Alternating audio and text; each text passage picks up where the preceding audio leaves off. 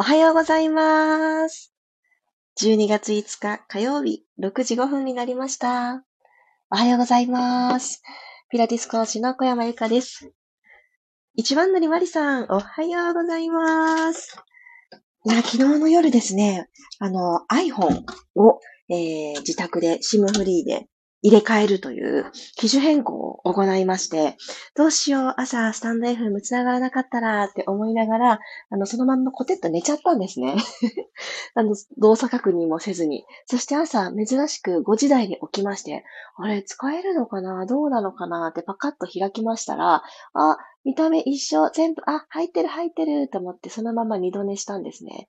そろそろ起きなくっちゃって、あの、なった時、時に、さあ、スタンド FM と思って開いたら、パスワードを入力してくださいってなって、わっと思って、一瞬にして頭がパッと目が覚めちゃって、どうしよう、パスワード思い出せなくてですね、ちょっとごたごたごたごたしましたが、あの、とあるところにメモを取っていたことを思い出して、それでやっとこさ入れたという無事開けたわけなんですが、ああ、無事に機種変更ができまして、最近すごいんですね。古いスマホ、古い iPhone と新しい iPhone を隣り合わせ、近くに置いといたら勝手に本当にそのまま移行されるっていう、多分一個前の SIM フリーで自分でやった時もそうだったはずなんだけれども、覚えていなくって、最近じゃないですね、そしたら。最近じゃないんだけど、久しぶりに、ああなんか本当すごいなって、文明の危機の進化を感じた朝でございます。改めましておはようございます。今日も心と体、そして声、自分の声はどんな声を発してるかなっていうところに耳を少し傾ける15分間、ピラストレッチ、どうぞよろしくお願いします。では、座骨が安定する位置を見つけていきましょう。楽なあぐらの姿勢になります。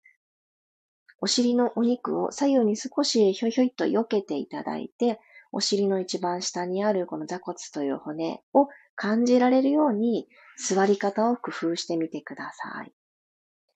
はい。座れた方は、今、ご自身の骨盤が後ろにコテンと傾いてしまっていないか、前に起きすぎて、ちょっとマットから座骨が浮きそうになってしまっていないか、このどちらでもない場所を骨盤を前に傾けたり後ろに倒したりしながら、少し心地の良いところ、背骨をその上にトントントンと積み木のように積んでいけるな、どこまでも積めるなと感じるところを探してみてください。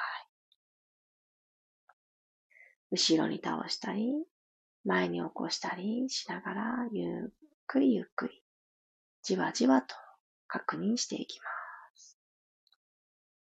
じゃあ次の立て直しで、まっすぐってここかなと思うところを見つけていただいたら、その座骨同士を少しセンターに寄せるようにしましょう。お尻の穴だったり骨盤底のあたりをキューってね、引き締めるような感覚です。トイレを我慢するような感覚にもちょっと近いなと私は感じます。ここから背骨を一個ずつ積み上げていきましょう。では、えー、どちらの手でもいいです。利き手だと器用に扱えるかもしれない。私右利きなので右右手を下腹部に添えます。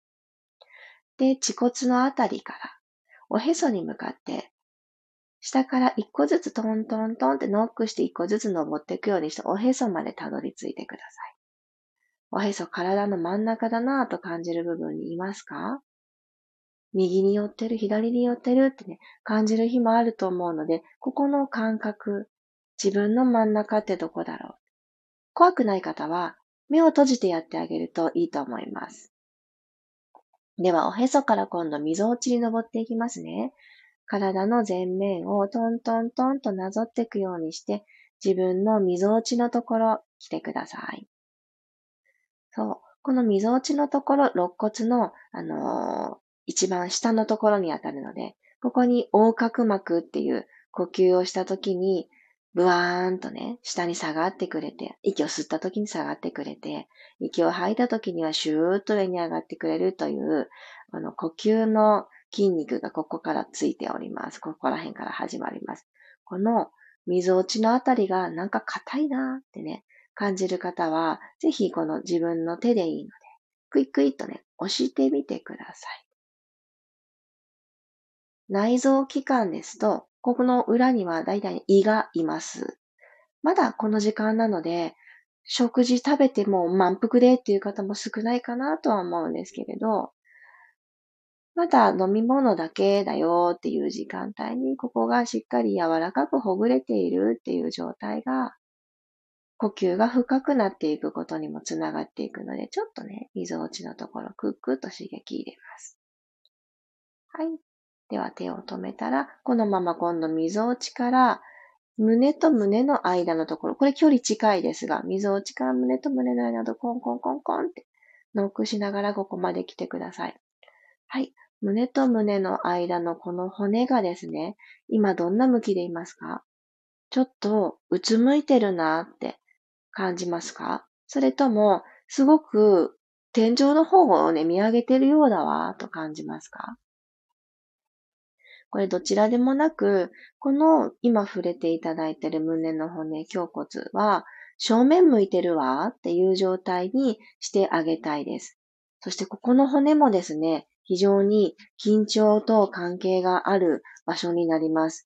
ここはね、あの、軽くグーを作っていただいて、第一関節と第二関節の間のところ、ちょっと広い面のところで、くるくるくるーっとちっちゃく円を描くようにして、この骨の上、そして骨の際、ちっちゃな円をちょっとずつ大きくしながら、くるくると回して、ほどいてあげてください。人によっては、すごく痛い方もいます。肩が前に巻いてしまっていて、猫背がなかなか抜け出せないという姿勢になってしまっている方、ここをとってもキュキュってね、縮こまっています。なので、ここをちょっと開いてあげるために、なでなで、くるくる。ね、私もちょっと今痛いなって思いました。よし、動きを止めたら、そのまんま喉仏のとこまで、また指先でいいです。トントントン。登っていきましょう。鎖骨の真ん中、この通り道ありますね。ここ溝、通路にして、ここトントン通っていって、喉仏のところまで来てください。喉仏ぐいぐい押したら、おえってなりますので、くれぐれもお気をつけて、喉仏を優しく包むようにして、ポコッとね、喉仏を覆うようにして、挟んでみてください、指で。親指と人差し指から小指までの4本の指という形、ポンって包んでいただいたら、そのまま本当に小さくでいいので、横に揺らしてください。この喉仏の際のところをですね、なんかね、このね、ゆさゆさゆさゆさゆさゆさと。ゆさゆさゆさゆさゆさとね、揺らしてあげます。これこの間の満月の夜の表情筋とビマインドで皆さんとご一緒させていただいた動きの一つなんですけれど、ここね、硬くね、なんか全然びくともしませんみたいなね、ことがね、ある時はあるんですよ。皆さんどうだろうここね、すごく、あの、固まりやすいです。あとね、あ、なかなか触らないですよね。自分の喉仏付近って。これ喉の奥にか、あの、喉の奥ですね、口の中辿っていくと、ここに、ベロの根っこ、絶根っていう、ベロの始まりさんがこの辺にいるんですね。で、ここ硬いと、なかなか、なかなか、あの 柔らかくね、あの、お顔も保っていくのが難しかったり、あとはね、あの、たるみとか、ほうれい線がくっきりとかね、そういう、あの、弊害も引き起こしてしまいます。ぜひ喉柔らかく保ち、そして、あの、これからコミュニケーション発生すると思います。人と会って、おはようとかね、よろしくお願いしますとか、ありがとうって言葉を交わすシーンが絶対出てくると思うので、ここをね、柔らかく保っておくと、とてもとても一日の、あの、スタートの第一声が磨かれます。OK。少し、あの、体を下から上に引き上げるが叶ったと思いますので、手は楽な位置に下ろしていただいて。一回思い切り息を吸いながら、肩を耳たぶにぐいんと近づけましょう。どうぞ。ぐんと近づけたら、後ろに引いていきますよ。少し後ろに引いて。はい、力を抜きます。ストーン。もう一回いきますね。鼻から息を吸ってぐーっと持ち上げて。これでもかーというぐらい力んで力んで力んで力強く耳たぶにきつけてください。力抜きます。吐いて、ストー自然な呼吸から、意識を向けた3回の呼吸に入っていきます。鼻から吸って、さっきまで力んでいただいてた肩、そして首周りは、もうこの土台として決まってるお腹に預けるような感覚で肩の力を下ろして、口から吐きます。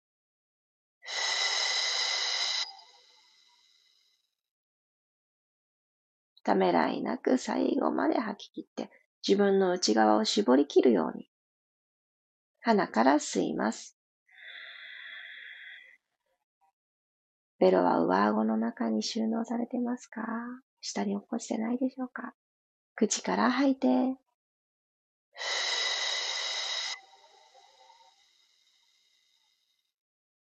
お腹がペターン、薄っぺたーになっていくのを感じます。鼻から吸って、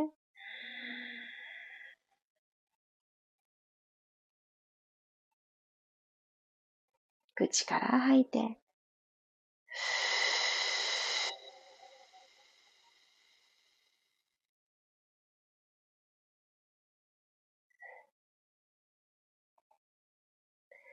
はい、OK です。ではでは、体操座りに足元変えてください。つま先正面、足と足の幅はご自身の拳一つほどの足幅に整えておきます。では座骨は一番初めに意識を配ったようにマットに対して垂直に立っている状態作ります。では手は前習いしていきましょう。手のひら同士お向かいさんの状態です。ではこのまま足裏、親指の付け根、小指の付け根、かかと、この3点がマットからふわっと浮かないように、自分の足裏で縦のアーチを作るような感覚で、ぐーっとマットをキャッチするようにして、足の甲を少し高く持ち上げるような感覚作ってみてください。では、腕を動かしていきます。息を吸いながら、うわー、ふわーっとね、横に手を開きましょう。足裏のグリップ感変えずにいきます。閉じます。ふーっと吐いて腕だけ動かしてきてくださいね。で、次の意識。腕は肩甲骨から動きます。今度、吸う息で開くときに、肩甲骨背骨側に集まるんだと意識持ちながら行きましょう。吸って腕を開きます。横へ。肩甲骨は背骨側にキュッキュッキュッって集まってきます。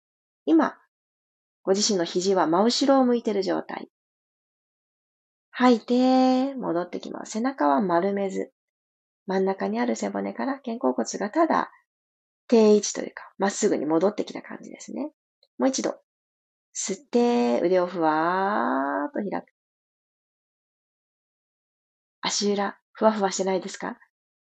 地球をキューって掴んでますか？閉じますよ。ゆっくり前習い。今度は背骨の動きに入りますね。背骨今度下から一つずつ丸めるようにしてロールバック。前習えの手が置いてけぼりにならないように、腕は体がゆっくり傾いていきますよね。それに合わせるようにして、床と平行を保ってください。はい、戻っていきます。今来た道を戻るようにして、前習えの綺麗な体操座りに戻ります。もう一度行きます。吸いながら足裏でしっかりマットをキャッチした状態で行けるところまで行きましょう。で背骨を丸めたいんですね。なので、お顔はうつむかなくて大丈夫。お顔はずっと正面でいいですよ。戻ってきます。ふー。でも一度吸いながら丸く背骨を取り扱って、胸、お顔、正面、みぞおちから恥骨までをえぐります。ここでまた腕開きましょう。一回吐き出して。はい、吸いながら腕をふわーっと横に開く。はい、足指が浮きそうになる衝動とこらえてください。それに耐えて、下腹部がぐんってスイッチが入ると思います。ゆっくり腕を閉じます。はー、吐いて。もう2回。吸って、腕を開く。吐いて、閉じます。ふー。吸って腕を開く。吐いて、閉じます。はぁ。ゆっくり前に前に前に前に引き上がってきてください。はい、OK。ごろーんと仰向けに入りましょう。最後の動きに行きますね。よいしょ。お膝は立てた状態。つま先正面。足と足の幅も拳一つで大丈夫です。さっきと変わらず。今度は自分自身の足指とか見えない体勢ですけど、さっきの体操座りと同じように、マットはキューッとキャッチしとくっていう足裏の意識を抜かないようにしといてください。では、息を吸って、吐きながら骨盤を後ろへと傾けて腰とマットの隙間を埋めに行きます。はぁ。腰部が浮いてない状態。腰でマットをミュってね、キャッチしてる感覚持てました？じゃこの状態で指先かかとの方に少し引っ張ります。手の指先。かかとの方に引っ張る。首の後ろが長くなったと思います。じゃ軽く吸い直して、ゆっくりと背骨を下から一個ずつ剥がして、マットから剥がして、ブリッジしていきましょう。肩とお膝で橋をかけるようにします。今日も一日、体の背面をよろしく頼んだぞと、号令をかけるように、お尻、後ろのもも、スイッチ入れていきます。指先、かかとの方にもう一回伸ばしてください。緊張で、ずるっと上に滑りがちな肩甲骨をきちっと引き下げておく力を、背中、この力をもう一回思い出します。はい、息軽く吐いて、もう一回このまま吸いますよ。吸って、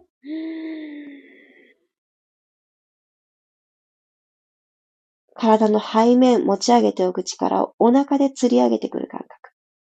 はい。胸の方から一個ずつ下ろしていきましょう。一個ずつ一個ずつ一個ずつ着地。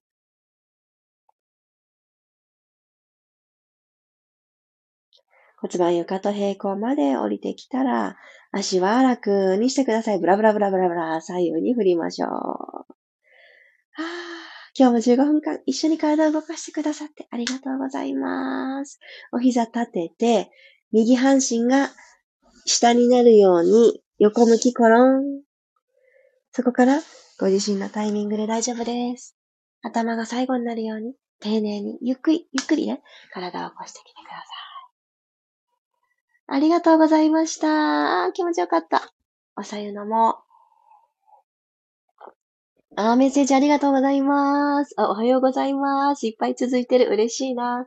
ともっち、ゆりこさん、くろさん、チャーリーさん、こせんちゃん、さっちゃん、おはようございます。お、りかこさん、まちこさん、ひろさん、おはようございます。あ、ゆりこさん、おはようございます。昨日、知人のお化粧品メーカーの方と、えー、ブースだったと九州のイベント。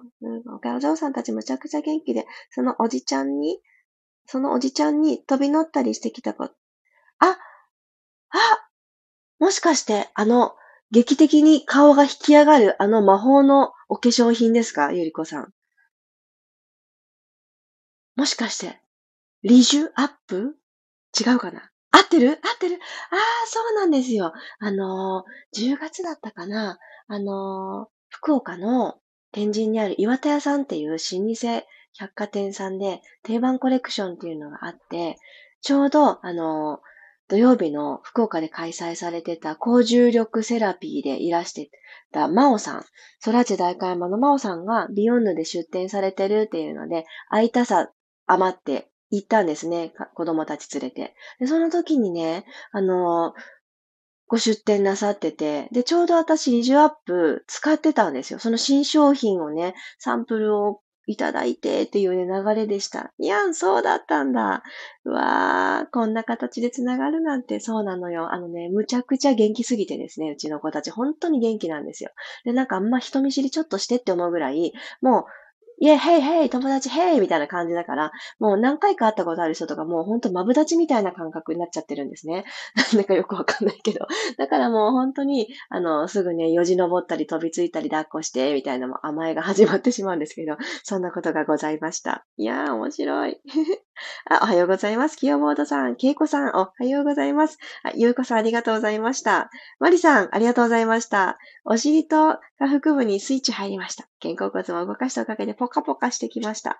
そう、よかった。あのー腕をただ動かすとか、肩甲骨って、あの、多分ね、代謝が上がる、痩せやすくなるから動かそうっていう意識があの、認識がある方とても多いと思うんです。全然間違ってない。正しいんだけれども、腕とセットで動く場所だから、なんかね、背中から動いているようで腕だけブンブン振り回してたみたいなことってよくあるんですよ。で、あの、肩甲骨が、あの、しっかり正しく動けば、肩こりとかいう、この上半身の重だるい不調の部分って、まあまあほとんどなくなるんですね。なんですけど、あの、大きく目立って動いてる部分が腕だからこそ、なんか腕を振っとくのかなみたいな。腕を大きく動かすのかなっていうふうに、あの、目が行きがちなんですね。なんですけれど、あの、やっぱり動くの、あの、起点になるところは体幹部分。この腕、足っていう動きが目立つ四肢ではなくって、それらを動かしてくれるのは私たちのこの胴体の部分のが要になってくるので、ぜひ、あの、私たちの手足は付属品だと思っていただいて、でこの体幹部分が背骨が丸まってしまったり、えー、肩が内側に巻いてしまったりしている状態のまんま、手だけね、万歳をして、上げ下げ上げ下げ、肩甲骨動かしたら温まって代謝が上がるよね。でやっても全然上がりませんので、まずは今日一緒にさせていただいたみたいな、下からボディスキャン。で、ボディスキャンって寝転がって目を閉じてあの、整えていくみたいなものもあるんですけれど、よくわかんないなって思うことが私はありまして。で、自分で触れてあげると、あれ？ここなんか硬いなとか、ここなんかまっすぐな感じがしないけど、こんなに丸まってていいのかなとかね。触れたからこそ、ん？って思うことってあると思うんです。私は結構この方法で自分自身のセルフチェックをすることがあります。おへその上に溝落ちってあってほしいんだけれど、おへそのなんか斜め右側にあるとかね、溝落ちの位置がちょっとずれてるみたいなことっていうのは、体の筋肉の左右の使い癖のバランスが違ってたりとかがあるんですね。なので、これってただ単に日常の癖なんですよ、使い癖。だから、そこに気づいて。で、本当にずれてるって言ってもちっちゃな差なんですけど、自分の体に触れていく習慣を持つと、あれ？なんか今日様子おかしいぞみたいなの、早く気づけるようになるんです。で早く気づけたら、そのちょっとね、おかしい状態でガシガシ体を使ってしまったり、あとは、あの、ずっとじーっとその体勢のままでキープをしてしまったり、みたいなことがあるとですね、あの、やっぱり不調が深くなってしまいます。なので、早い段階で、なんかちょっとこっちおかしいな、あれ？縮こまってる？みたいなことに自分で気づけたらいいなと思って今日はシェアさせていただきました。何か思い出された時に座ったまんまとかで全然できるので大丈夫かなって、万歳して、ゆさゆさゆさって伸びを与えても、なんかあんますっきりしないぞっていう時とかは、どこかがね、あの、歯車がかけ違ってることがあります。背骨の歯車が。なので、ぜひセルフチェックをしてみてください。胸のね、真ん中とかちょっと硬いなって感じた人もいらっしゃるんじゃないかと思うので、ちょっとね、その辺もゆっくりね、あの、触れる習慣を持ってみてください。はい。ということで、あの、皆さんに発表させていただきます。 Voicy の準備、着々と進み始めております。Voicy へと切り替える日を決めさせていただきました。えー、ここは私もちょっと余裕のある朝を、えー、選びたいなと思ったのと、なんだかね、とってもいい日だということも後から、後付けで聞きましたので、12月の10日日曜日、この日にお引越しをさせていただこうと思います。その日までに、 Voicy の URL、私のチャンネルの URL を、あの、シェアをさせていただきます。えー、今のところ、今ね、ちょっとね、まだね、考えているんですが、ピラストレッチも今ね、最近夜にもボイスレターって言って、あの、1日2回私音声配信しているような感じになっております。で、そのまんまのスタイルで、ちょっと Voicy に引っ越しをするか、どのスタイルにするか迷っているんですけど、ちょっと聞いていただくもの多すぎますよね。なんですけども、ちょっと楽しいなって思っているので、ちょっともうあの生放送のピラストレッチと、いつでも聞いていただける形の収録放送のボイスレターと、という形になろうかなと思ってます。あ、そうなんだと思って、奈良マラソン当日の朝。やったー頑張る日だね。ともっちどう？体調は。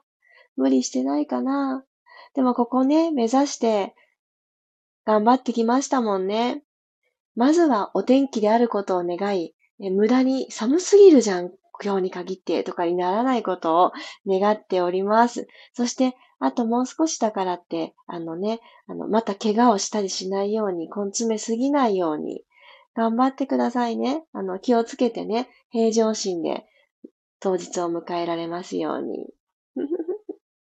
ワンピースパワーで楽しんでくださいね、ともっちって。そうよ、そうよ。あのね、そういうの大事だよね。本当にそう思う。12月10日で、あの、すごいね、ちゃんと覚えていないんだけれど、こう、動き出す、スタートにする、切り替えるのに、とってもいいんだって。12月13日がちょうど新月なんですけどね。なんかその日より手前に、その天体では、GO! ゴーゴーゴーサインよみたいなのが出てるらしいです。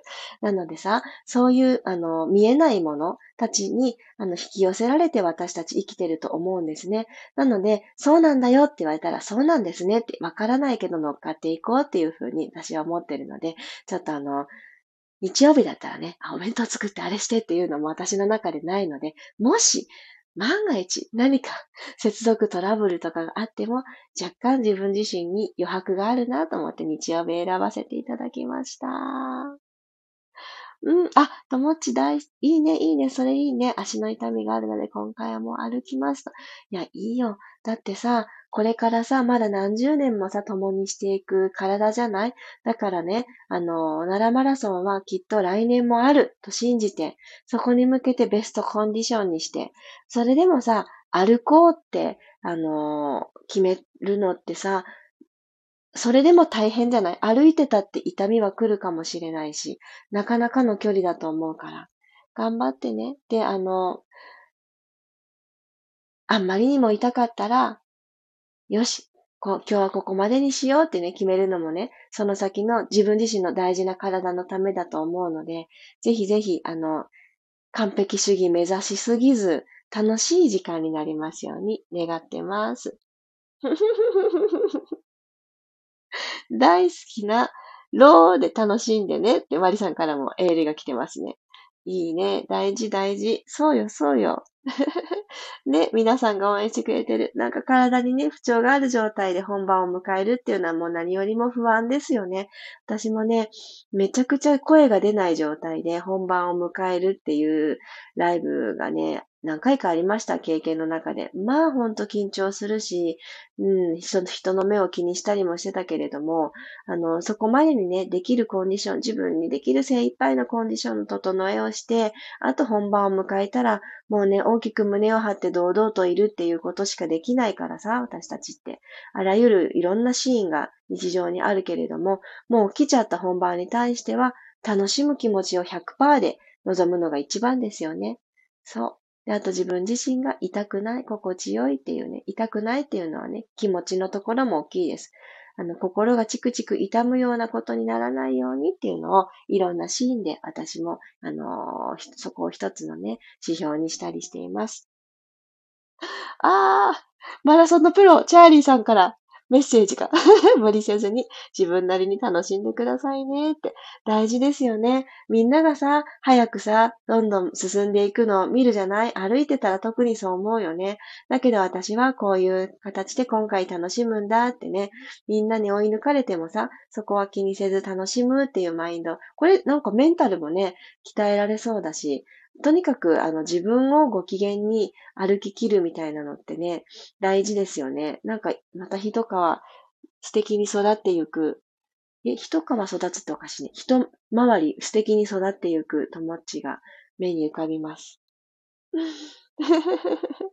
走る以外の楽しみ見つけておいたので楽しんできます。いいね、ともっち、いいね。なんかそういうの大事だよね。そうよ。あのね、イメージトレーニングってすごい大事だと私は思っていて、できないかもしれないって思うことって大体思い込みなので、で、そこでまだ見ぬ未来のことは、とにかくね、いいことが起こるかもしれないじゃない。失敗するかもしれない。失敗ってないと思うんだけど、思ってたのと違う結果があるかもしれないけれども、その思ってたのと違う結果のポジティブな方ばっかりね、想像するんですよ。脳の中で。イメトレ。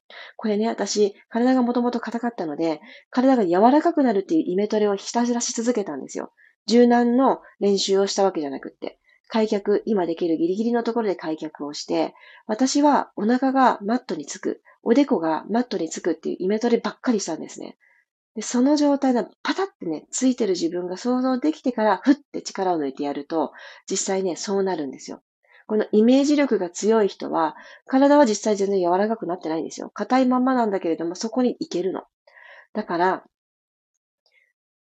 できないよね、きっと。みたいな気持ちで何事も挑まない。これはすごく大事だと思います。できる自分になったつもりで、あの、行動を起こす。だけれども、あの、できない自分もいるんだということも同時に忘れずに、あの、できる自分っていうのは勘違いした自分で、なんかこう、過ごすって意味ではなく、あの、こういう自分にもなれるんだっていう意味の、ちょっとニュアンスとして、あの、難しい違いなんですけれど、あの、それはとても大事です。運動のシーンでも、何か新しいチャレンジをするシーンでも、人前で何かをするという緊張が伴うようなシーンでも、まずはイメトレ。イメトレはどんな体調の時にもできるので、ぜひ、これはね、皆さんやったことのない方は、ぜひ今日から取り入れてみてください。いいイメージを持つ力がすぐにあの身につけば、あの、いろんなね、不安がやってきた時にもすぐに切り替えられます。心の弾力、思考の弾力がつくので、私も日々これはトレーニングをしております。ぜひぜひ皆さんにもシェアしたかったので、お伝えできてよかった。そんなきっかけをくれたともっち、ありがとう。お互いにみんなでね、12月10日をいい日にしましょうね。というわけで、12月10日まではスタンド FM で頑張りたいと思います。頑張る？頑張ってはないな。私も本当楽しんでるので、楽しませていただきます。皆さんお付き合いどうぞよろしくお願いします。ふふあ、ジャーリーさん、周りの人を応援する気持ちと、応援してくれる沿道の人に感謝する気持ちを持つと楽しく過ごせると思います。わあ、これはランナーだからこそ教えてくださる一言ですね。素敵。ありがとうございます。でも本当、ランナーじゃなくても今のチャーリーさんのメッセージって日常生活にもさ、きっとありますよね。見えないけれども応援してくださる人ってたくさんいるし、声に出して文章にして応援メッセージをくださる人もいるかもしれないけど、その人たちって本当にごく一部のすごく応援してくれてる人なんですよね。でも言葉もあの、存在も密かにひっそり潜めたまんま応援してくれてる人って必ずいるから、その存在を感じられるように自分のね、あの、周りに目を向ける。大事ですよね。なんかもう私ばっかりなんでって思うときこそ、その周りに目を向ける、見えない人たちも応援してくれてるっていう気持ちをぜひ持って火曜日スタートしましょう。なんかすごいあったかくなりましたね。あったかい一日だ。皆さんありがとう。素敵なコメントたくさん嬉しいです。ではでは、火曜日、いってらっしゃい。あ、そうだ、もう一つお礼があった。バスクリスタル、続々と昨晩もお申し込み、ご購入ありがとうございます。待っててね、皆さん。そしてさ、在庫を気にして、ちょっと後にしますって、もう気配りの塊のような皆さん、大丈夫、入庫したの？そしてまた明日も追加で、今日ね、また昨日のあの、ご注文で、売り切れ、ソールドアウトですけれども、明日すぐ入荷するので、また、引き続き迷わず、ご自身のタイミングでカートに進んでください。本当にありがとうございます。では、また明日6時5分お会いしましょう。小山由かでした。いってらっしゃい。